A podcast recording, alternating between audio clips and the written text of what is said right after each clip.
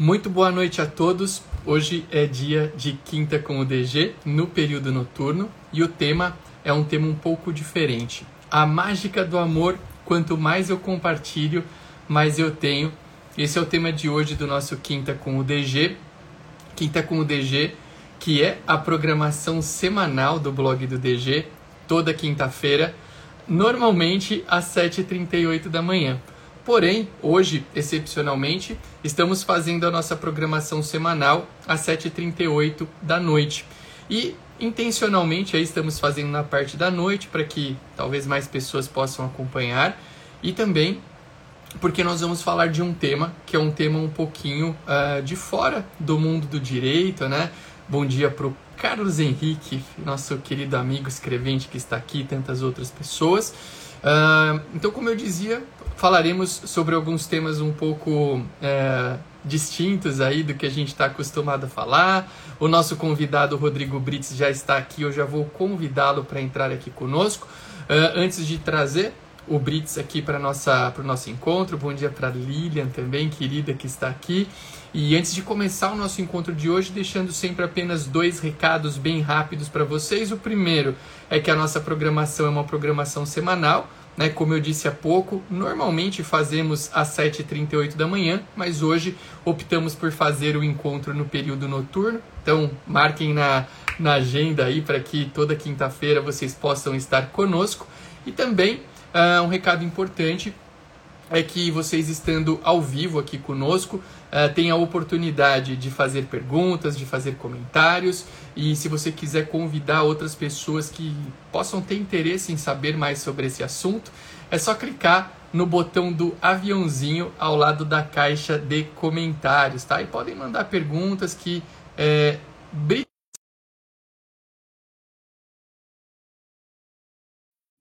para o Brits para que ele entre aqui conosco nesse quinta com o DG super especial. Eu estou felicíssimo de poder receber o Brits aqui nessa noite de quinta-feira, está aí, o meu amigo Rodrigo Brits. Seja bem-vindo, que, alegria. alegria ter você aqui, coisa boa. Boa, fazer a conferência básica que você me vê bem, escuta bem, tá tudo certo desse lado aí? Sim, sim, estou te vendo bem, escutando ah, bem também. Bom. Muito bom. Que bom ter você aqui, Brits, nesse encontro virtual do nosso Quinta com o DG para falar sobre um tema um pouco diferente do que estamos acostumados a falar aqui, mas eu tenho certeza que vai ser um encontro muito legal e é um tema que vai agregar bastante aí para o pessoal. Seja bem-vindo. Boa. Obrigado. Eu estava te ouvindo né, assim, na entrada, introduzindo o assunto, e a primeira sensação que eu tive quando você me convidou foi essa, né? Falar, o Arthur é um cara diferenciado mesmo. Né? Falar da, do amor, trazer um assunto desse dentro do fórum que vocês costumam conversar, é alguém que está preocupado em, em olhar para outras coisas, né? Porque eu concordo com você, talvez o assunto, o amor, possa ser um pouco diferente, mas ele é um assunto que permeia todos os outros. Esse é o meu ponto de vista. E, e aí, para quem está entrando com a gente hoje aqui, agora à noite, mandar pergunta e a gente vai se divertindo aqui nesse bate-papo. E, e, a ideia é falar do amor dessa abordagem produtiva, sabe? O que, que é o amor de maneira produtiva no, no dia a dia para o ser humano. E tô contigo hoje aqui. Vai lá, é uma honra. Arthur, faz quanto tempo que a gente não bate um papo? Faz muitos anos, né? Faz muitos anos. aliás, eu, aliás, eu acho que haverá um momento aqui que a gente vai poder contar um pouquinho dessa história. Eu acho que vai ser legal. E, e você sabe até que eu, eu, eu vira e mexe, Brits, eu trago aqui para o nosso, nosso público esses, algumas conversas que são tratadas como alternativas para cá, né? Mas eu, eu sempre falo que é, até uma vez eu recebi uma, me falaram uma brincadeira, né? Pô, falar em amor dentro do direito é impossível, né? Como é que você vai falar de coisas que são tão opostas, né? Normalmente dentro do direito a gente trata de outras outros pontos de vista, de briga, de discussão, mas é até interessante que o, o, o direito que a gente usa nos cartórios, que é que a gente fala aqui de forma, enfim, é mais habitual, é um direito que ele vai num caminho bem oposto ao direito que a gente está acostumado a ver, né? Aquele, que é aquele direito da pessoa brigando lá no fórum, discutindo. Então, acho que é até legal porque as pessoas que vêm para, normalmente, né, que vêm trabalhar nos cartórios, que vêm trabalhar no extrajudicial, são pessoas que buscam um ambiente de consenso, né? Porque a gente não pratica praticamente nada dentro do cartório se eu não tiver um ambiente de consenso. Então esse é um ponto até bem interessante. Aqui, normalmente, quando eu pensei nesse convite para hoje, uh, basicamente a gente lida com três públicos aqui no nosso perfil de uma forma bem é, é, definida, né? A galera que presta concurso, a turma que presta concurso para cartório, Uh, o advogado, que trabalha né, aqui dentro do, do contexto dos cartórios, e tem muita gente aqui que trabalha em cartórios, né, que é o titular do cartório, são as equipes de colaboradores, até se o pessoal que estiver assistindo aqui quiser comentar, né, o qual, em qual público se encaixa, se não é nenhum desses, né, mas normalmente a gente fala para esse público. E é um público que normalmente, é, que assim, o, o, o trabalho dessas pessoas, né, cada um à sua maneira, tem um trabalho que ele tem, ele traz um peso ao longo de um ano todo. E essa época do final de ano, a gente tem lido tanta coisa, né, de como as pessoas andam cansadas, como as pessoas andam uh, uh, desgastadas, a pessoa chega perto aí desse tempo. Tem gente que parece que fala, nossa, eu não vejo a hora de, de acabar o ano, porque eu não aguento mais. Até eu li esses dias, a gente está falando de encontro, né, o Brits, Brits e eu, uh, estudamos juntos na época do colegial, e a Karen, que estudou conosco até e que é psicóloga, ela postou esses dias alguma coisa nesse sentido de como é importante a gente não permitir uh, que chegue né, nessa situa nessas situações limite que muitas pessoas chegam no final do ano. E sabedor do teu trabalho, eu falei, pô, é, o Brits, e até acho que se, se, você achar oportuno em algum momento contar um pouquinho da tua caminhada, né, que é, você tinha um trabalho um tanto quanto diferente, e hoje você é, vem se envolvendo cada vez mais né, dentro de assuntos que é, tem esse olhar para o amor, esse olhar para a cooperação. Eu falei, cara, às vezes é legal, né, em um momento tão importante, estamos há quatro dias aí do Natal, há praticamente dez dias de um novo ano, de trazermos um, um olhar, né, um olhar amoroso, um olhar carinhoso para pessoas que queiram não só passar bem esses próximos dias, mas passar bem, na verdade, o, as suas vidas, que acho que é o que todo mundo busca. Então, acho que é, é, um, é uma linha para a gente tentar caminhar daqui. E acho que você contando para a gente até um pouco da tua caminhada vai trazer muita inspiração para pessoas que nos ouvem agora e depois. Vou. E eu vou, eu vou, vou contar, e vou contar rápido, porque é um assunto tão bom e eu não quero tomar mais a, mas assim a, a, parte da história, Arthur, que eu acho muito oportuna trazer, é porque essa noção do amor é uma noção que eu vim construindo de um olhar para dentro do ser humano, para dentro do indivíduo, né? Porque eu fui, bom, a gente estudou, né, junto, colégio super tradicional. Depois eu fui fazer uma faculdade também bem tradicional de administração e entrei numa carreira executiva, banco, depois carreira executiva. E várias áreas eu passei por diversas áreas dentro das organizações. E o pilar que sempre me acompanhou foi o olhar para grupo. Então, algo que eu era bom e era reconhecidamente bom em fazer era entrar numa área onde a área ou ela precisava criar alguns processos novos, ou uma área nova, ou uma área que não estava funcionando muito bem, e organizar. Então, tinha até um diretor numa época, isso já faz muitos anos, ele me falou uma coisa que me marcou. Ele falou: Brits, olha só, você não é o cara para pedalar uma bicicleta durante três anos. Você é o cara para montar a melhor bicicleta possível, botar essa bicicleta para rodar e depois achar um especialista naquela bicicleta, naquela trilha e passar a bicicleta para frente. E quando eu ouvi isso a primeira vez, Arthur, eu falei, nossa, mas será, né? Foi o ego, me pegou, né? E moleque, assim, no começo. Mas depois, olhando para trás, eu falei, é justamente isso que eu gosto de fazer. É olhar as pessoas. Eu vou falar certas entre aspas aqui, porque depois a gente vai falar essa pessoa certa por essa ótica do amor. Mas qual é a organização certa para aquele momento? Bom, passei a minha carreira executiva, fui para trabalhar, a última empresa que eu trabalhei como executivo foi para a Nike, e eu corri duas maratonas enquanto eu estava na Nike, na, na verdade uma. Né?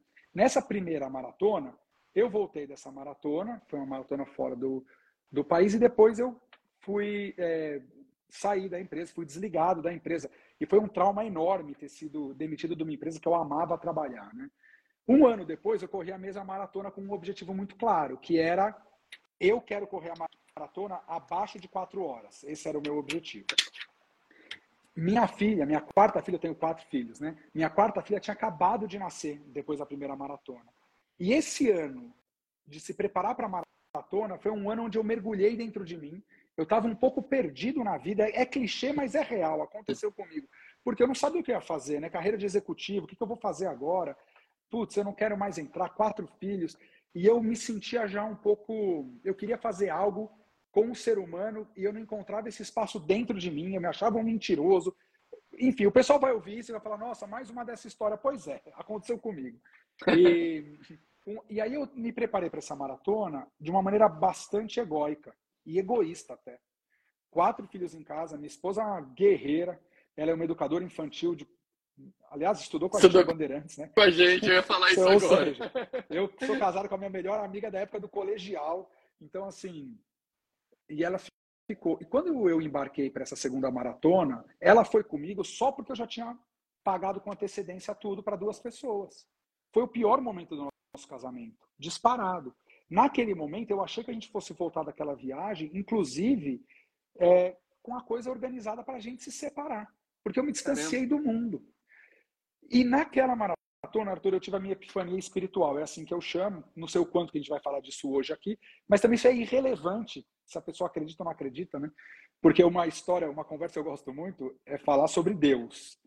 E uma vez eu, eu atendo um a um, hoje em dia, né? Eu atendo em um a um, e um, uma vez um cliente meu perguntou, mas eu não acredito em Deus. E a minha pergunta para ele foi, mas você acredita em você? Ele falou, não, em mim eu acredito. Eu falei, então tá tudo bem, é a mesma coisa. É. Estamos falando a mesma coisa. E eu tive essa epifania correndo a maratona, porque eu me via no melhor momento da minha vida tendo conseguido o que eu queria, eu me senti o melhor homem do mundo e ao mesmo tempo sozinho.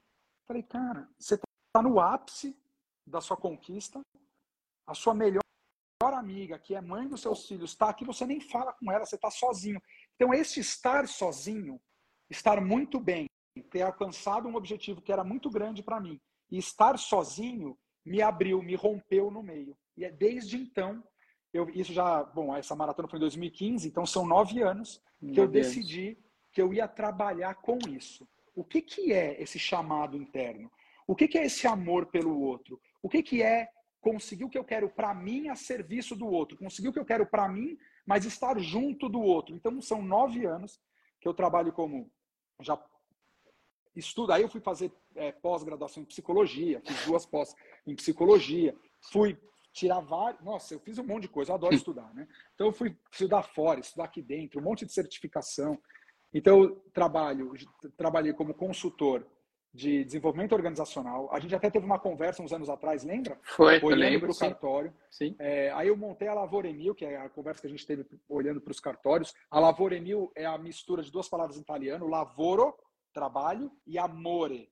Então a ideia da Lavoremil é você trabalhando com amor, e a gente vai falar do que é esse amor imagino eu hoje do trabalho. Sim. Então, assim, são nove anos olhando para isso, olhando para esse potencial humano, olhando para essa conversa, olhando para essa semente que eu chamo de semente divina e divina, porque eu acredito no poder da criação individual. Eu acredito muito no potencial humano, né? na nossa força de realizar coisas significativas. E o meu mantra pessoal, se vocês me permitirem dividir com vocês, aí eu abro para a conversa, e eu vou abrir a nossa conversa de hoje com esse mantra pessoal, que é da minha empresa que chama Mambuca. Mambuca significa, é um, ela significa desabrochar, desaflorar, desdobrar, abrir. Então, é esse revelar. E esse mantra, pessoal, é tudo o que eu faço, eu entrego para Deus, que volta para mim e para todos. Tudo o que eu faço, eu entrego para Deus e volta para mim e para todos. E Deus no sentido de amor. Então, Deus é amor, amor é Deus. E isso é uma manifestação no trabalho, na vida pessoal, dá dinheiro, é muito próspera, é, assim, é. é um fluxo. E a Silvia, que eu não conheço, falou aqui enquanto você estava conversando, que ela falou: a gente no cartório tem que trabalhar com muita empatia. E a empatia é ferramenta do amor. E o amor como um tecido social, onde a gente navega. O amor não é uma coisa, né? Desse olhar que eu, que eu, que eu queria conversar com você hoje, assim, dessa perspectiva, né? Não é só um sentimento. Então é assim, é a imagem que eu trago é a água não é um sentimento, mas quando você entra no rio, você se sente abraçado pela água, né? Sim. Então o amor como um sentimento, mas como um tecido onde as relações acontecem, onde alguém que entra no seu cartório e está atrás de alguma coisa para ela e você do lado de cada balcão tem que fazer um exercício de entender a perspectiva do outro. Então é a perspectiva é. do outro e a empatia que é o sentir do outro, porque só a empatia não dá conta. É a empatia com uma abertura para a perspectiva do outro, que é mental, né? Então a perspectiva é mental e a empatia é do coração. Sim.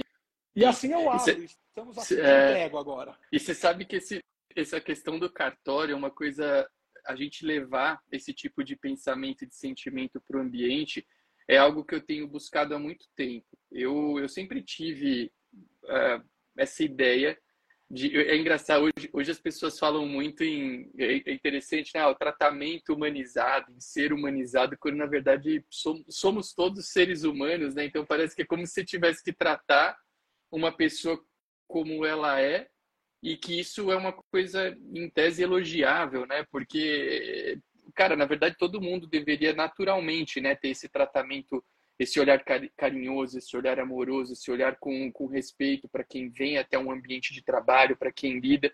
E no ambiente do cartório, particularmente, eu acho que é um lugar que a gente tem que ter um cuidado muito especial com, com tudo isso. E, eu, e um cuidado especial com um duplo olhar. O primeiro são as pessoas que vêm até a gente, porque o cartório uh, é um lugar que majoritariamente as pessoas visitam sem ter vontade e para resolver problemas que muitas vezes não são os mais agradáveis, né? Uhum. Então você tem várias, vários fatores ali que você é, é, que você recebe que não são o cartório até se for ver quando você conversa com pessoas que não são do direito, o cara fala pô cartório, cartório é um lugar que já já gera uma certa frio, um certo, né? É, é uma coisa que bate em mim. É, é, é, uma, é um lugar meio, meio frio, é o lugar do carimbo, é o lugar da cobrança, é o lugar então, eu, eu já percebi isso há muito, há muito tempo, eu tive essa percepção. E desde que eu estava lá em Campos do Jordão, no cartório de Campos, isso há 12 anos atrás, eu já procurava levar para o nosso contato com o público um pouquinho disso, né? na forma com, com, a, com a qual a gente se comunica, na, no, na própria construção do ambiente, sabe? De você ter um ambiente um pouco mais simpático dentro das possibilidades de cada lugar. E com o tempo, eu comecei a perceber que isso era positivo, mas que não bastava somente você ter esse olhar para quem, para o que a gente chama de público externo, é, principalmente nos últimos anos, no pós-pandemia, né, no durante a pandemia, eu notei uma necessidade de um cuidado muito grande, ainda maior com as pessoas que estão dentro do, do cartório conosco. Por quê? Porque a gente vive num tempo uh, em que as pessoas, de uma maneira geral, são muito imediatistas para absolutamente tudo, né? Eu tenho que ter aquele prazer rápido da rede social, aquele prazer rápido do joguinho que eu tô brincando ali, que me dá ponto dali, ponto daqui. Eu ouço alguém falando numa rede social que se eu fizer o curso dessa pessoa, eu vou ficar milionário da noite para o dia e que eu vou ganhar dinheiro fácil, que as coisas serão fáceis. Então, as pessoas, majoritariamente, estão uh, um tanto quanto encantadas com essa situação. E quando a gente pensa na gestão de um ambiente, aí serve para o cartório, serve para qualquer empresa, uh, a gente tem que mostrar para as pessoas a relevância do que elas fazem e o quanto é importante elas uh, colocarem amor, energia, o que quer que seja dentro do trabalho, para que elas sintam satisfação.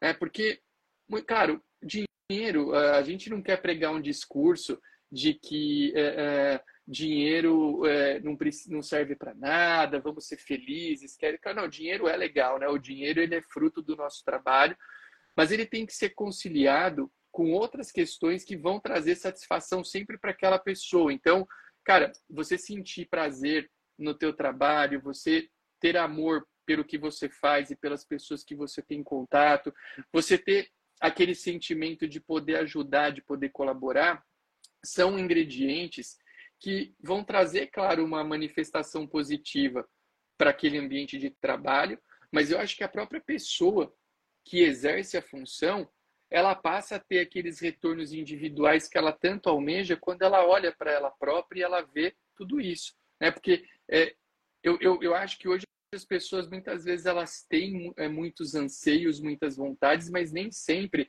elas colocam aquela carga de energia, de sentimento, de empenho para que o que elas queiram vire realidade. Isso a gente falando aqui num ambiente de trabalho que é o de um cartório, mas poderia até ser de uma empresa. Quando a gente pensa, um exemplo da galera que presta concurso, né? É, eu, tem gente que fala que, ah, que é papo é papo de coach, né? Que o pessoal fala, fala ah, porque eu, eu, eu sempre digo, eu falo, cara, não adianta você ser o melhor conhecedor do direito se você não tem um cuidado com você, né? se você não tem uma, uma, uma cautela com o ambiente em que você frequenta, com as coisas que você fala, que você diz, se você não respeita algum, alguns preceitos. Porque tem gente que fala, não, eu vou estudar e eu vou, eu vou largar a mão de tudo, e é estudo, estudo, estudo, estudo, estudo, mas você não traz esses ingredientes né, que são é, é balizados um pouquinho aí no que a gente fala, que tem muito valor né, e que facilitam muito a caminhada das pessoas quando elas entendem a relevância disso. Né? Então, é, é, queria, eu, eu, sei que você trabalha com isso também, ouvir um pouco desse é, da tua experiência do levar, porque é. tem, ambi tem ambientes que eu acho que o pessoal tem até um certo preconceito de ouvir falar sobre isso. Não, não, não quero nem saber disso aqui. Tem muito, tem, Arthur, tem muito. E olha só, eu queria. Posso pegar um gancho do que você falou, se me permite? Claro. E aí eu vou, eu vou entrar num ambiente que é o do cartório que eu desconheço, tá? Então eu vou partir de, uma, de, uma, de um pressuposto aqui. Então me ajuda também, se, se eu estiver falando uma coisa muito fora do dia a dia, me ajuda aqui. Mas olha só, quando eu penso no cartório, eu, a minha, né, como cliente, tá? Sempre que eu preciso ir a um cartório, a, a primeira, a primeira sensação que me passa é, puta, que saco. Lá vou eu pro cartório. Ah, uhum. Aí não dá para fazer digital hoje em dia, não dá para fazer, não, tem que ir lá assinar. Ah, tem que ir lá assinar. Aí eu chego no cartório. Agora não estou falando, agora eu estou falando do arquétipo médio, assim, né? Uhum. Falo, pô, cartório, cara, o cara me cobra oito reais por carimbo, tá milionário, eu tô aqui ralando. Aí o cara faz a conta, né? Ele olha no salão do cartório, aí ele bate o olho e fala, tem 100 pessoas aqui. Fala, só aqui, o cara já ganhou 800 reais aí com carimbo, cara. Porra, e também a vida tá... Olha só, você não vende um carimbo no cartório. O carimbo é um meio.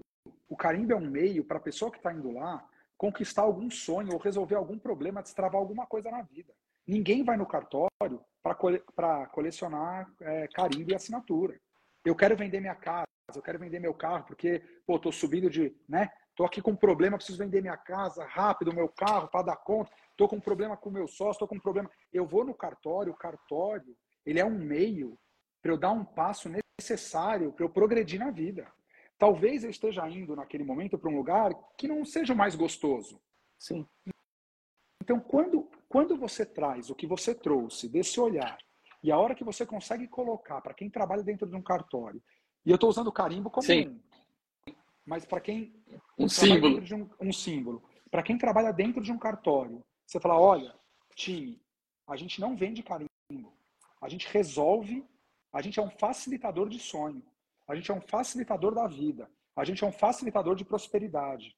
O meio que a gente tem isso é um carimbo, é uma assinatura, é o que for. Por que, que as pessoas. E aí eu vou fazer esse gancho. Então vamos ficar com essa ideia de que eu não. O cartório ou qualquer outra coisa é um meio. Quando eu me coloco a serviço do outro, e o que vocês fazem é, por essência, servir o outro, né? servir a população. Sem dúvida. Se vocês não tiverem a serviço da população, vocês não têm vocês não existem, não tem por que existir um. Então tem, tem essa coisa muito forte ali dentro, né? E o preconceito, tá? Porque a máquina de moer carne e a máquina foi distanciando a gente do outro.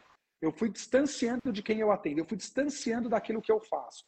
A hora que você é uma liderança dentro de um cartório, e isso, essa mudança cultural é sempre da liderança.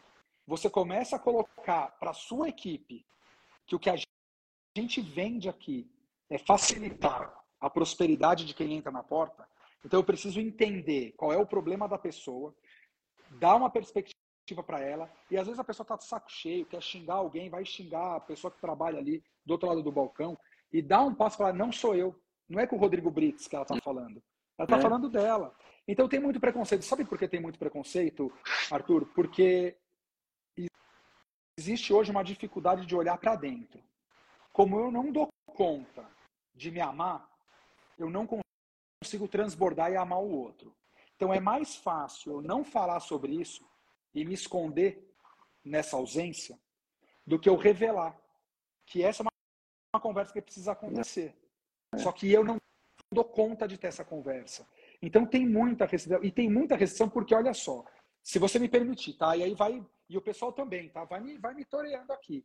O Ó, amor, quando tá, a gente fala. Até agora tá, tá tudo que você tá falando, tá, cara, super dentro, assim. Tudo ah, que, que, você bom. trouxe tá, tá bem, bem coerente mesmo. Porque, eu, porque eu, eu, eu imagino, olha só, quando a gente começa a falar de amor, quais são atrelados ao amor? Né? Ah, é mimimi, putz. Bobagem. O amor é, bobagem. O amor é uma força produtiva. Tem um livro que transformou minha vida nessa jornada toda, que eu não sei se o pessoal aqui, alguém conhece, tá, que chama Um Curso em Milagres. Você já ouviu falar desse livro? Acho que não. Eu não, acho que não. não vou em área do livro, quem escreveu tem toda uma mas o curso em milagres, a síntese do livro é o seguinte: tudo é amor. E aí eu criei uma frase que eu uso na minha vida e uso para as empresas, para as pessoas que eu trabalho, que é o seguinte: tudo é amor. Ou é uma oferta explícita de amor, ou é um pedido implícito de amor. Quando eu te maltrato, Arthur, a troco de nada, né? Eu estou te pedindo para que você me ame. É um pedido por amor. Porque o meu desamor é tão grande que eu preciso descontar isso em alguém. Em mim, em alguém. Ou eu, eu me abuso ou eu abuso o outro. É um pedido para ser amado. A Silvia está falando que tem o livro. O livro é um. E o livro abre o seguinte. E, ela... Olha. E, lá, e ela pôs aqui, ó, é maravilhoso, praticar é que é o bicho. Acho é isso, prática. Mas eu consigo, pra, ó, eu, Silvia, depois me dá um DM, eu quero te, te, passar algumas dicas de como eu pratico isso no dia a dia, porque ele é um negócio de louco o livro. O verso que abre o livro é o seguinte, Arthur, é um verso que eu lembro dele todos os dias. O livro começa com isso. Ele é simples, mas não é necessariamente fácil de entender e de colocar em prática. Ele abre o livro falando o seguinte: nada do que é real pode ser ameaçado. Nada irreal existe. E nisto está a paz de Deus. Essa frase eu já ouvi. Essa, essa frase eu já ouvi. Eu, eu, o livro eu acho que eu não li, mas eu já tinha é, ouvido é, é, em é algum contexto. É bem legal isso. É o poder. Isso que é o seguinte: olha só. Nada real pode ser ameaçado. Então, se eu estou com medo de perder alguma coisa, seja moral no trabalho, seja o cliente, se eu estou com medo de perder alguma coisa, essa coisa não é real, ela não existe. Porque o medo, perder não existe. Eu só posso perder o que é real. Então, se eu estou com medo, eu não posso perder. E nisso está a paz de Deus. Eu vou substituir essa palavra Deus, porque a gente pode falar disso depois, e vou colocar amor. E nisso está a paz do amor. Porque o amor é real. Tudo é amor. Então, se eu estou com medo de perder alguma coisa, essa alguma coisa é desamor. E é difícil olhar para isso, Arthurzão. É. Ó, vamos ver aqui. Vamos... Ó, a Deia falando aqui. Orientava clientes, alguns ficavam surpresos com a atenção, porque partem do princípio que todo serviço público já está rotulado como impessoal. Perfeito. Sim. E outra, olha só. Só tem um jeito de a gente dar um toque pessoal. Não tem um robô que consegue fazer isso. Não tem um sistema que consegue fazer isso. Não tem uma série de atendimento, de práticas de atendimento. A única pessoa que pode dar um toque pessoal é o indivíduo, é o ser humano. É isso. Preciso me abrir para o ser humano. E aí, agora, sabe o que eu queria? Porque vai me vindo na cabeça aqui, né? Essa coisa do amor. É, eu gosto muito das escrituras sagradas e eu adoro, eu adoro falar sobre Deus e sobre as religiões, tá? Sobre todas. Eu não sei se o pessoal que está aqui sabe, ou se você tem. A regra, a regra de ouro a grande, tem uma coisa que chama regra de ouro. A regra de ouro da religião cristã, católica, vou colocar aqui, é, de maneira simples, ame o outro como a si mesmo. E aí tem várias é, traduções da ame o outro como essa é a grande regra de ouro. Você sabe o que é muito bom e eu queria entregar isso para a gente falar? Essa regra de ouro, ela é a mesma, em palavras diferentes, em todas as grandes religiões em todas as grandes traduções. Está no hinduísmo, está no islamismo, está no cristianismo. Sim. Então, assim, amar o outro como a si mesmo parte de dois pressupostos. Um é, o que é amar a mim mesmo? A mágica do amor que a gente colocou hoje aqui, né? Que é o amor é, um, é, é uma das poucas energias que quanto mais eu compartilho, mais eu tenho. Porque o amor é um tecido. Se eu e por que, que a gente não. Por que, que a gente, quando estava conversando sobre o tema, escolheu compartilhar? Porque eu não dou o amor. Eu não divido o amor. Porque se eu divido o amor, o que, que eu tô... quando eu me divido com você, Arthur, o que, que eu estou fazendo? Estou me separando de você. E o amor, ele, ele, ele acontece nessa união. Então, não é, ai, quanto, quanto mais amor eu divido, mais eu tenho. Não, porque o amor não se divide. O amor, ele se compartilha.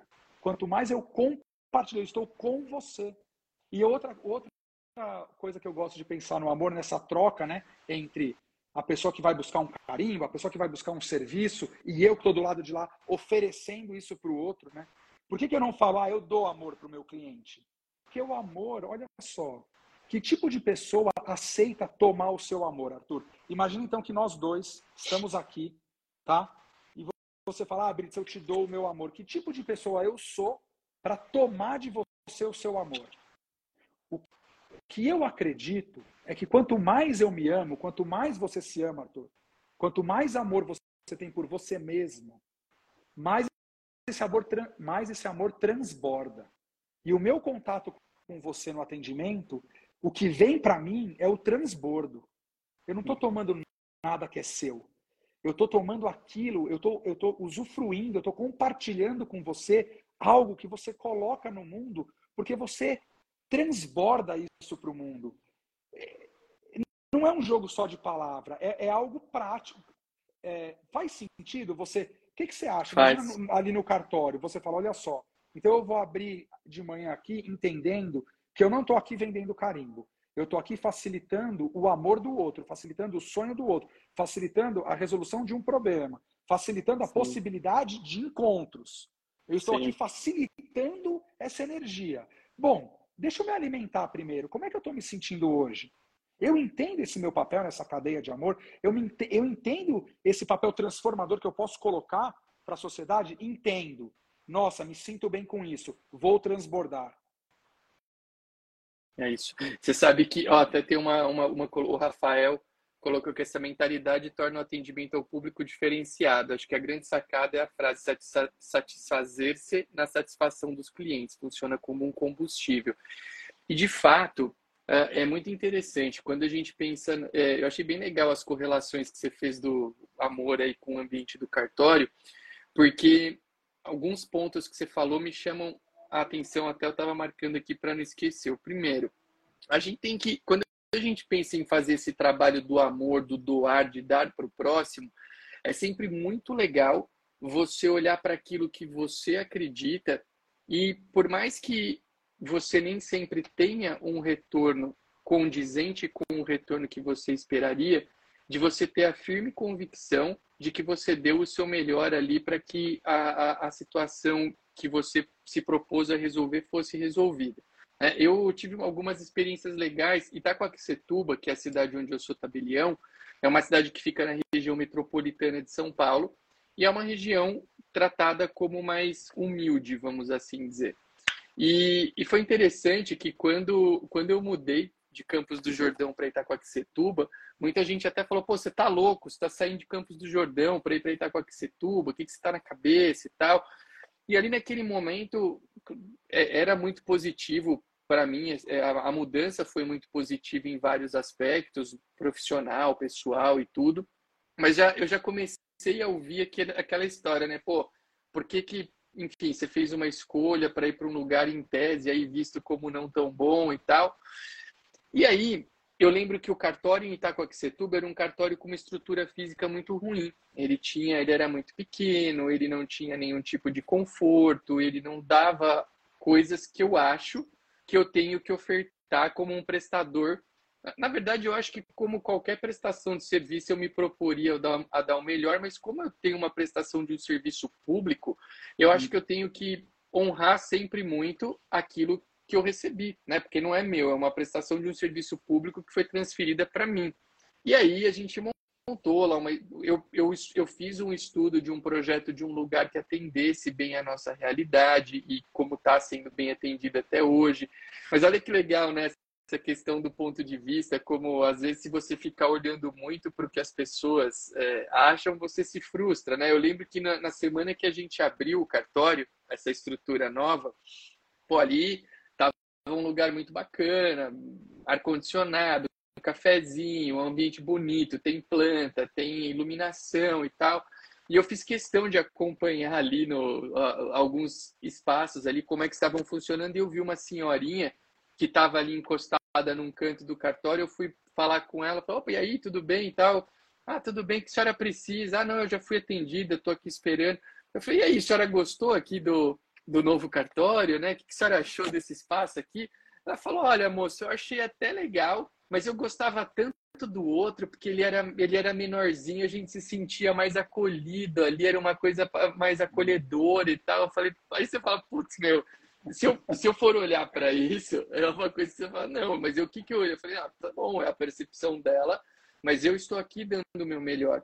E a gente vive isso no cartório de forma praticamente cotidiana. Né? Eu, eu tenho uma preocupação muito grande lá dentro de colher a, a opinião das pessoas que vão até o cartório. Então, eu tenho pesquisa de satisfação interna no site, eu tenho, eu estimulo as pessoas a me avaliarem no Google, porque eu acho que, cara, você vai, você vai colocando a pessoa dentro de uma ali que fala, não, eu, eu todo mundo tem aquele sentimento de querer ser bem avaliado, de, de, de ser querido dentro daquilo que faz.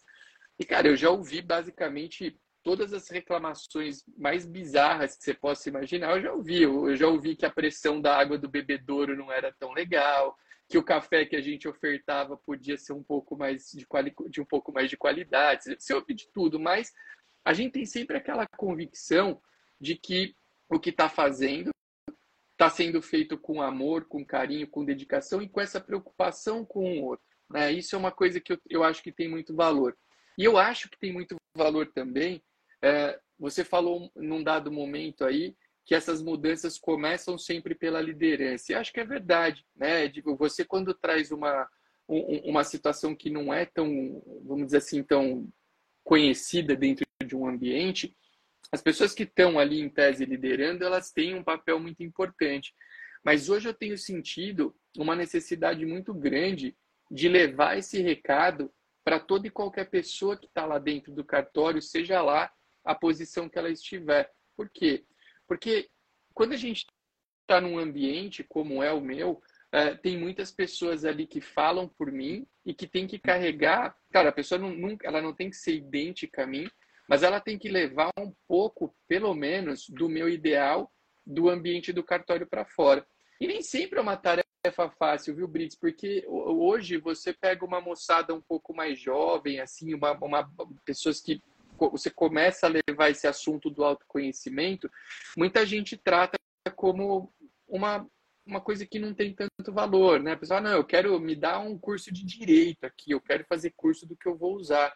Mas ela não entende que talvez, né, não entende da minha ótica, né, dela com certeza vai ser diferente, mas ela não, não tem a percepção da importância que essa preocupação tem é, que, ou melhor, que essa preocupação ela, ela, vai, ela vai ser positiva para o ambiente que ela própria vive. Né? Então, é, eu noto isso com, com, com algo que eu procuro ter um baita cuidado no ambiente acadêmico, ambiente de, de concurso, de preparação para concurso.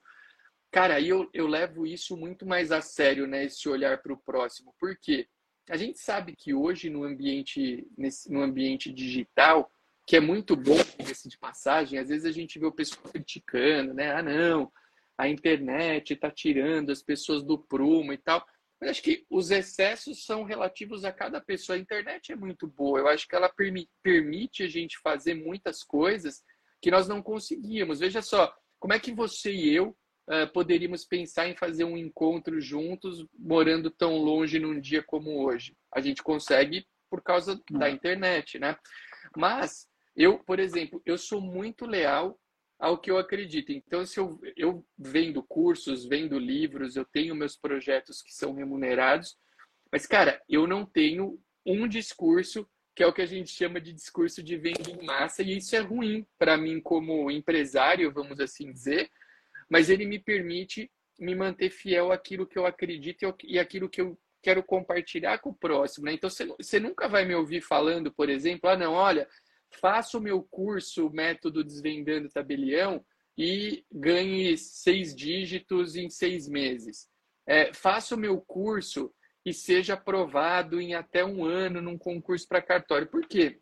Porque a aprovação e eu ganhar 100, 200, 300, 400 mil, cara, isso são coisas que não, não estão no meu alcance. Eu posso sim sempre dar o meu melhor com dedicação, com amor, com o querer o bem a pessoa que vem até mim, mas hoje esse discurso fácil é um discurso que ele é mais ele, ele é mais convincente, mas o que, que falta para ele? falta muito dessa preocupação com o outro, né? Porque eu sei que tem pessoas que vêm atrás da gente em busca de uma referência. E se você, em tese, cria uma referência fantasiosa, você pode até ganhar com a venda pontual de um curso ou de alguns cursos. Mas e aquilo que você vai estar entregando para o universo como um todo, né? São coisas que, para ah, mim, tem é, muito é, sentido hoje em dia, né? E é uma, e é uma conversa nossa, aliás, ó, é, eu fui te ouvindo aqui, tem duas chaves que você trouxe, eu queria oferecer aqui para a nossa conversa e para o pessoal, que são chaves práticas para usar. E, e, pegando esse gancho do final, é, tem uma coisa forte que é o poder da intenção, né? Sim. Quando a sua intenção é colocar o melhor curso possível para que a pessoa se desenvolva da melhor maneira possível, e aí ela ganhe autonomia para fazer da vida dela o que ela quiser e puder e conseguir, o dinheiro ele vem, ele vem, porque a gente precisa de dinheiro, né? Como você falou, o claro. dinheiro é maravilhoso. O dinheiro é maravilhoso. Como a internet é maravilhosa, eles são meios. O dinheiro vem. Quando a sua intenção é gerar dinheiro, e só essa é a intenção, é, o seu consumidor, o curso em si, ele fica atrás disso. E a diferença no discurso é porque isso passa um discurso técnico. Por quê? Você sabe que um, esse período que a gente vive hoje, de muito acesso, ele se torna perigoso também, porque é a primeira vez no estudo do comportamento humano que cientificamente o funcionamento dos gatilhos mentais né? e sistematizou isso. Então, quando eu falo aquilo que eu sei que você quer ouvir e que ouvindo vai fazer você se comportar de uma maneira que você estará fora do seu melhor momento de decisão, aí é uma pergunta, Arthur, se você quer viver com isso. Se essa é a moral que você quer. Porque, de novo, moral é do âmbito pessoal, né? E ética é do âmbito coletivo. Ética é um acordo, moral é o que, que eu faço quando ninguém está olhando. Então, essa pergunta. E aí, quando você oferece para alguém esse lugar de amor, fala: olha, seja lá o curso que eu vou te oferecer, a gente, eu queria que você olhasse para você em primeiro lugar. É isso. E aí a pessoa fala: não, eu não quero olhar para mim, eu quero aprender o direito. Esse eu não quero olhar para mim é um distanciamento do que é verdadeiro. Essa é a minha visão. Porque você aprende, seja lá o que eu aprendo, a gente pode ir no curso, Arthur, como a gente fez, né? A mesma, o mesmo colegial, certo? As mesmas matérias. Sim. O mesmo professor. A utilidade na sua vida pra, daquela matéria é uma, para mim é outra. Não Verdade. tem a ver com curso. Tem a ver com como eu me sinto em relação ao ambiente que eu estou aprendendo aquilo. Então, as chaves que você colocou, uma que eu achei maravilhosa logo no começo, queria oferecer. Olha a responsabilidade que você trouxe, né? E aí eu vou trazer isso para o meu campo. Responsabilidade, porque foi me dado um serviço que não é para mim, é para o público. É social, certo? E para você, de uma parte prática, está muito claro que serviço é esse. Agora, a pergunta, que eu acho uma pergunta que eu quero deixar para mim hoje à noite, para você e para todo mundo, é: todos nós recebemos de um poder superior um serviço que não é para o nosso umbigo, que é para o outro. É? Falar de amor é desvendar que serviço é esse. Porque, de novo, é muito claro que quando você está no serviço público, desse nível de consciência que você traz, que isso não é para você, é para o outro. Mas eu te pergunto, todo, todo mundo que tem cartório atende a sociedade da mesma maneira? Não. Então, o Com seu serviço, Arthur, Arthur, não do cartório, o seu serviço, que também você recebeu de um poder maior que o seu, para o outro, está no tipo de professor que você é, está no amor que você põe no dia a dia, está na abertura para conversa como hoje, está na abertura para pegar quem trabalha com você e colocar isso para valer. E se a pessoa não quiser usar isso, Arthur, o nosso papel como facilitador e como liderança não é empurrar ninguém para um lugar que ela não quer ir. É facilitar o caminho para que ela perceba que ela pode ir além, ela pode conseguir mais. E aí, quando você trouxe da liderança, e eu concordo com você em gênero, número e grau, quando eu falei que isso é papel da liderança, no ambiente corporativo, a figura de poder é a cultura daquele ambiente está atrelado àquela figura. Quem é a figura que, to que toca isso? Porque se você achasse tudo isso uma balela, você tem dois ou três funcionários que estão fazendo isso, não é, não toma, não vira uma cultura do lugar. Agora, o que eu quero assinar embaixo contigo nessa nossa conversa hoje é o, mas o, o programa da minha vida, assim, que eu eu evoluo sempre, ano após ano, chama a verdadeira liderança. A verdadeira liderança é uma educação para que o indivíduo se torne a liderança de si próprio. Né? Assim, a frase que tem embaixo do Mambuca é ouse tornar-se você. Porque tem que ter ousadia. Você encarar que o que você quer fazer na vida é muito diferente do que você faz hoje. E encarar, perseguir isso, ir atrás disso, tem que ter ousadia. E o amor ajuda. Por quê? Porque nesse tecido que a gente está falando hoje aqui, quando eu estou com medo, né? Porque essa pergunta é uma pergunta que talvez muita gente tenha ouvido a resposta, né? Qual que é o contrário de medo? Lá no começo, quando a gente começou a falar disso, eu ouvia muito a resposta assim, ah, o contrário do medo, coragem. Não é? Porque se, se eu não tenho medo, eu não preciso da coragem. Eu preciso de coragem quando eu estou com medo. Então não pode ser o contrário. Elas estão de mão dadas. Quanto mais medo eu tenho, mais coragem eu preciso. O contrário de medo é amor, cara. O contrário de medo é amor. Então Legal. você tem uma escolha para fazer, né? Você quer viver pelo medo ou você quer viver pelo amor? Os dois dão frio na barriga. Os dois precisam de ousadia. Os dois vão precisar de coragem. E aí o que eu gosto de trazer nessa bússola que a gente está conversando hoje, para o pessoal que está ouvindo aqui, pô, eu trabalho de um jeito hoje, eu atendo meu cliente de um jeito hoje. Ah, o pessoal do lado, que é o que você falou, vai me criticar, vai achar que é mó balela. Eu tenho medo do quê? De passar vergonha. O meu é. medo não é de entregar o amor, é de ser julgado, de passar vergonha. Aí, assim, uma dica que eu te falei, né? Assim, uma, não é dica, uma chave prática disso que você trouxe hoje é não descarta o que te dá medo. Não descarta, porque o medo é uma bússola. Ele vai te apontar para um lugar importante na sua vida. Geralmente, aquilo que a gente mais quer fazer está do lado de lá do medo. Porque se eu não precisar de coragem, se eu não tiver um pouco de medo, é que aquilo não ecoa dentro de mim. Então, cara, tem uma conversa fundamental para a gente colocar em cima da mesa, que é eu não preciso descartar o medo. O medo vai me apontar para coisas que são importantes na minha vida. Por exemplo, trazer um exemplo que acho que é comum para todo mundo. Estou num relacionamento ruim, seja afetivo amoroso, seja profissional, me sinto abusado nesse relacionamento. Ah, mas eu tenho medo de abrir mão do meu trabalho. Eu tenho medo de ficar sem o meu salário. Eu tenho medo de ficar sem aquela pessoa. Cara, o medo de ficar sem, investiga esse medo. O que que é? O que, que aquela pessoa te traz que você acredita que não vive sem ela? O que que aquele dinheiro compra? Porque a hora que você encara o medo como uma bússola, a pergunta é: tá bom, o que, que eu posso fazer para viver a partir do amor? Eu te falei, né, da Lavoura Emil, que é trabalho com amor. Tinha muita gente nisso, ah, trabalho com amor. E tem, e tem um clichêzão que é isso, né? Trabalho com amor. E aí, o que eu acho honesto, e vou te falar, e vou falar para vocês hoje aqui, é, faz um, um, ano e meio, eu estou num dos maiores desafios financeiros da minha vida, porque uma das empreitadas não deu certo. Um medo, dá medo. Então, sim, por que, eu estou falando tudo isso? Né? De falar, cara, Ah, eu tô aqui, eu tenho é, é, medo de fazer. Peraí, deixa eu só. Ah, atende aqui para mim, por favor, filha, porque senão vai atrapalhar aqui. Desculpa, gente.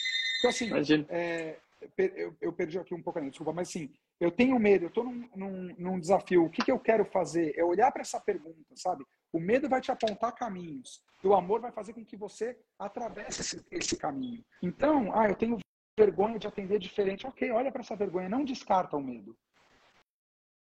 Faz sentido isso que eu estou falando para o dia a dia, do que vocês enfrentam ali? Porque, olha só, às vezes, eu imagino que vocês devem pegar muita gente que chega de um lugar machucado. Muito. E a primeira coisa que vai oferecer para vocês é uma má educação, é um xingamento, é do tipo, ah, você é seu serviço público, você faz nada direito.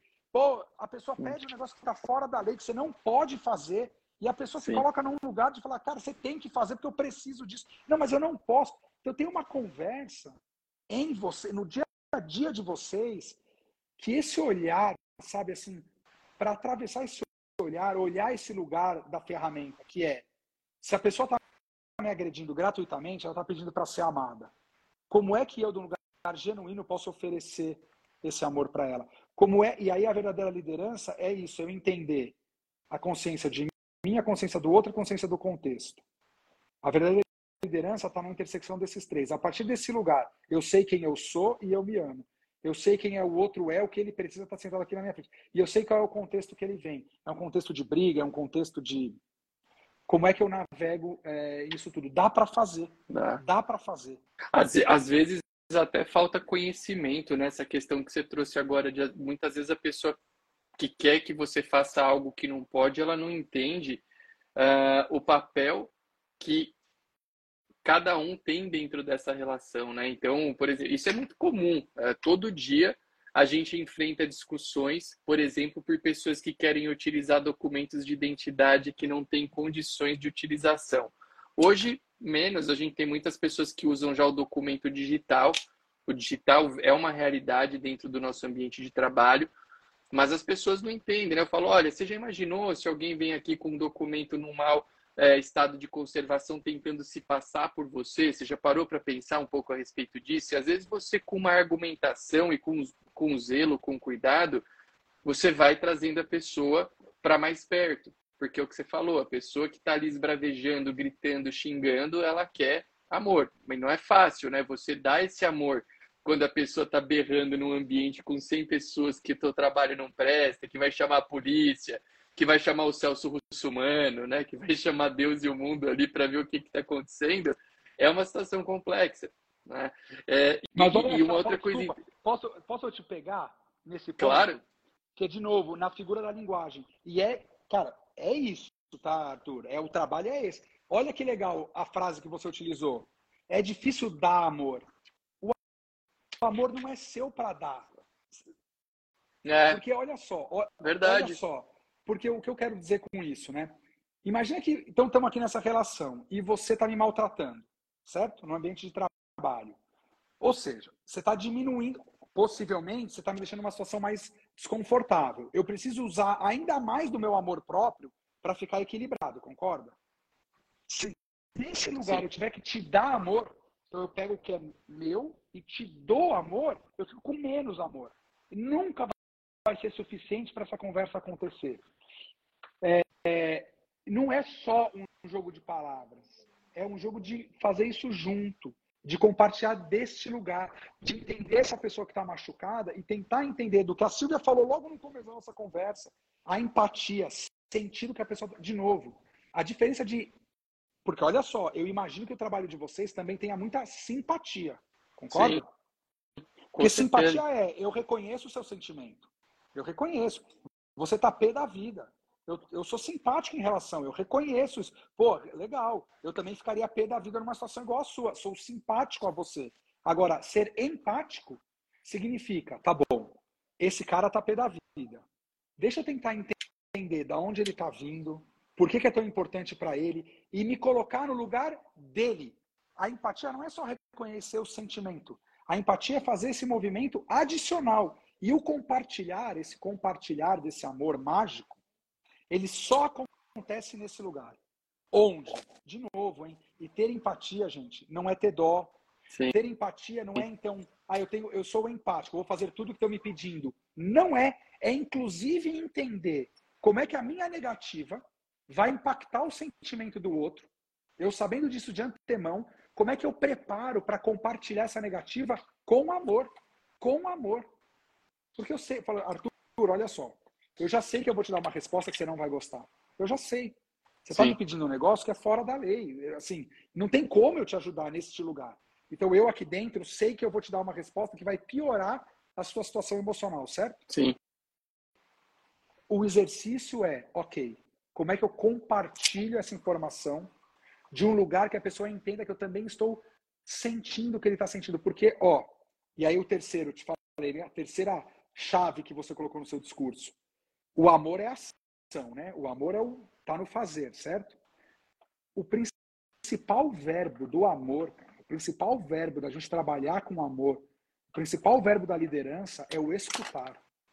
É impossível compartilhar amor sem escuta. E hoje em dia a gente está vivendo uma, uma época onde tem muita gente falando do lugar de fala. E, e, não, e por favor, busquem os lugares de fala adequado. Agora, a hora que você entende o que esse trabalho faz dentro de você, eu, eu acho que também é um exercício nosso de quem, de quem quer ir para um outro patamar de oferta, de serviço, de profissional. Tá bom, qual é o meu lugar de escuta? Porque eu vou dar um exemplo prático, Sim. né? Como a gente conversou aqui, estou casado há 17 anos, mas estou junto da minha namorada. Eu conheço a Tati desde sempre, né? Praticamente, e estamos juntos há 25 anos. É tempo para chuchu, né? Sabe qual é o meu termômetro quando eu sei que eu não estou oferecendo o amor adequado para minha esposa? Quando nas nossas DRs ela começa a falar e eu interrompo o tempo todo. A hum. hora que eu percebo que eu estou sem o meu lugar de escuta, eu falo, sem escuta não tem amor. Então eu eu estou num lugar hoje que eu não estou oferecendo amor, eu não estou compartilhando amor com a minha esposa. E isso é um termômetro, isso é muito prático, gente. É prático. Então, quando você se pegar numa situação que você não está dando espaço para o outro falar, para você escutar, é técnica, é interno isso, é nosso, tá? É individual.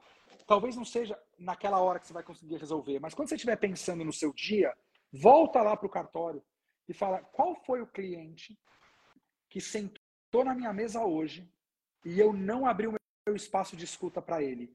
Por que, que isso é importante? Porque aí vem uma pergunta que é reveladora para nós, para cada um de nós. O que é que aquela pessoa trouxe? Um jeito de falar, um jeito de sentir, um jeito, sei lá. O que que aquela pessoa trouxe que enganchou na minha sombra, nos meus medos, que eu me fechei para ela?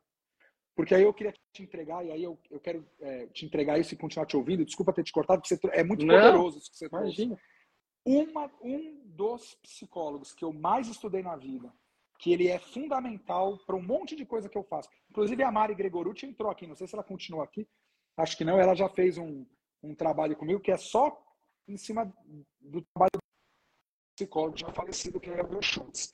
Eu queria entregar para vocês uma ferramenta prática que ele faz. O Will Schultz faz, fala alguma coisa nesse sentido, Arthur. Não existe eu te amo. Quando você fala eu te amo, não existe. Não existe eu te odeio. O que existe. Por que, que ele fala isso?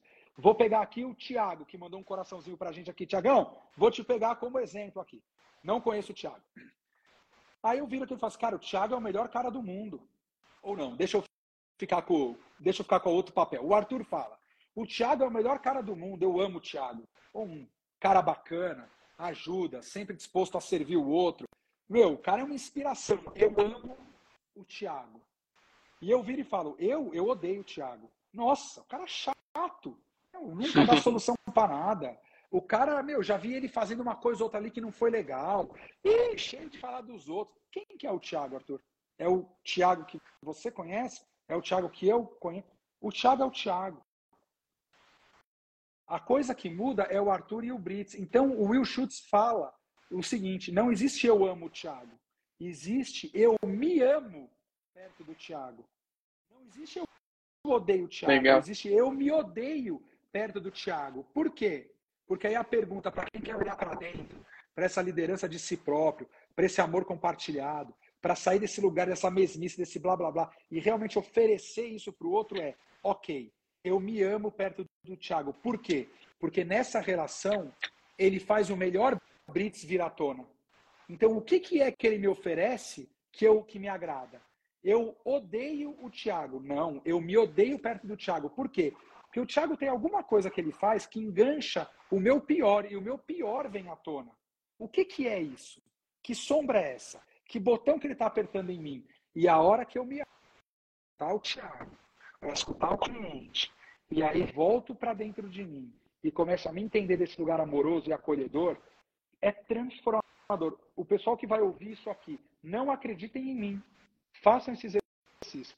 Próxima vez que você se sentir incomodado na presença de alguém, a próxima vez que você for falar, esse aqui é um FDP, odeio, não consigo ver na frente, para e fala, eu não consigo me ver perto dessa pessoa. Eu odeio o Brits que aparece nessa situação. Por quê? O que está acontecendo aqui? Você consegue imaginar isso acontecendo no dia a dia de vocês? Com certeza. Não, e você sabe que eh, você falou sobre. Você trouxe até o exemplo de escutar o, o cliente, né? De se colocar na posição. Cara, eu acho que isso tem muito valor até nas relações internas, porque muitas vezes a gente quer só ficar falando, né? Você fala, fala, fala e, e, aí a, é, a, pessoa é, deixa eu falar, né? Mas a pessoa não, a pessoa normalmente que pede para falar é aquela que não deixa, né? Você se colocar quando quando é necessário. Então esse exercício da oitiva ele é muito importante. Até esses dias eu tava a, a avó da Rose, da minha mulher, ela tem 90, a Rose está com 93 anos.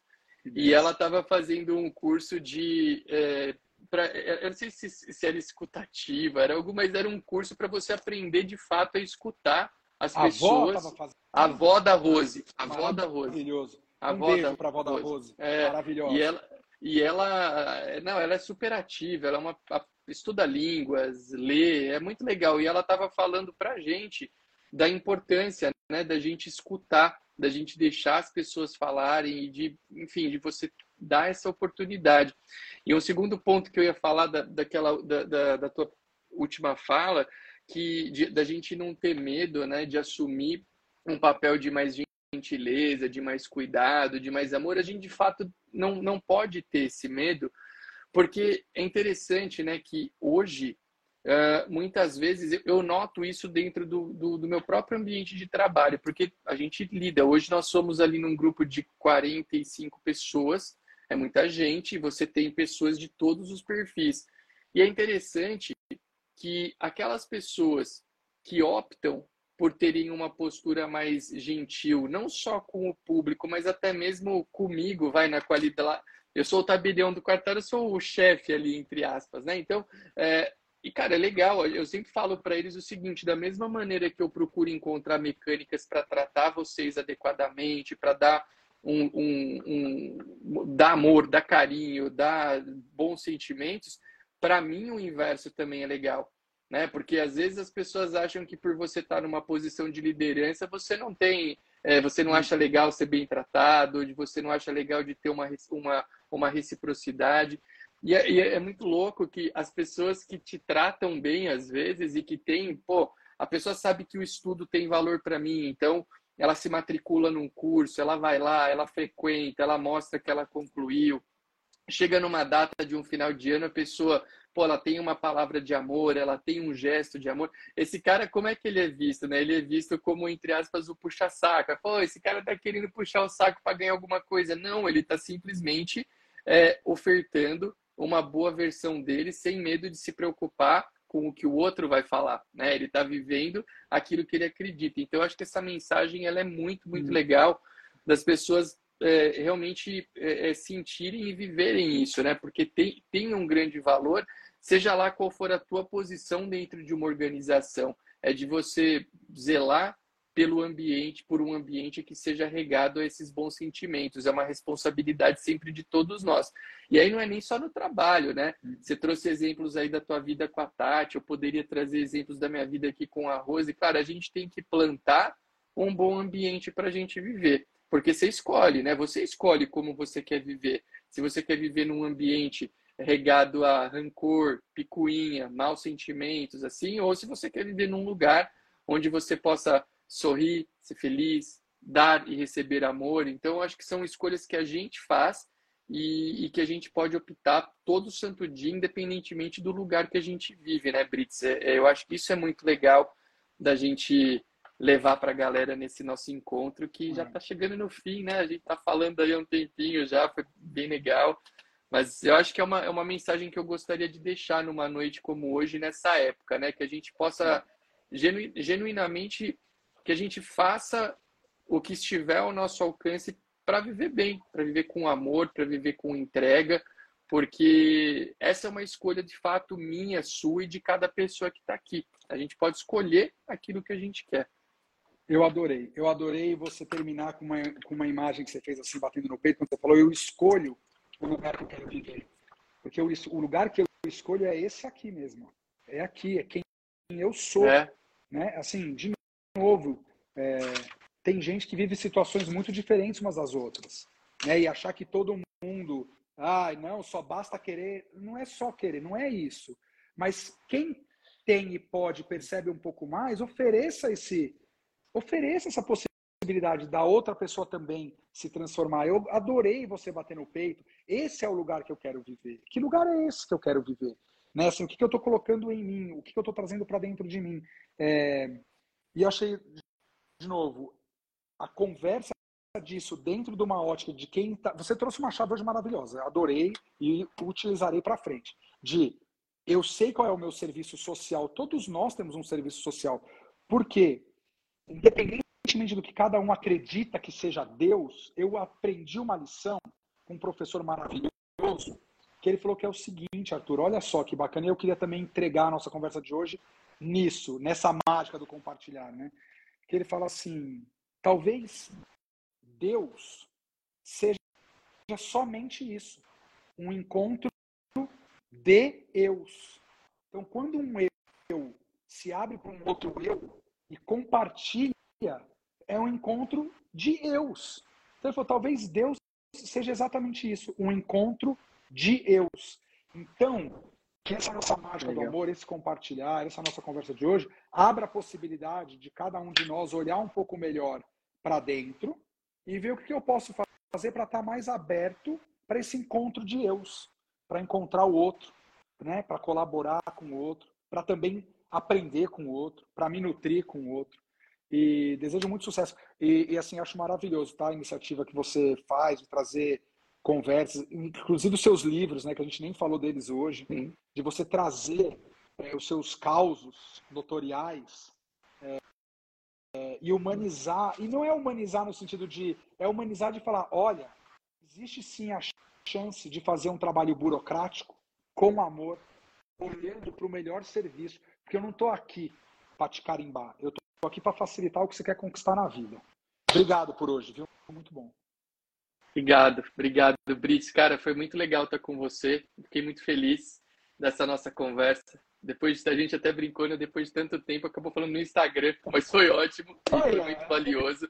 E eu espero que e eu espero que todos que tenham ouvido é, possam sair daqui um pouquinho melhores, né, do que entraram quem for assistir depois na repetição, que vai ficar aqui, que possa ouvir e se inspirar para alguma coisa bacana nas suas vidas. E desejar a todos aí um feliz Natal, né? Estamos chegando aí no Natal, que seja um Natal abençoado para cada um, dentro das suas convicções, da sua religião.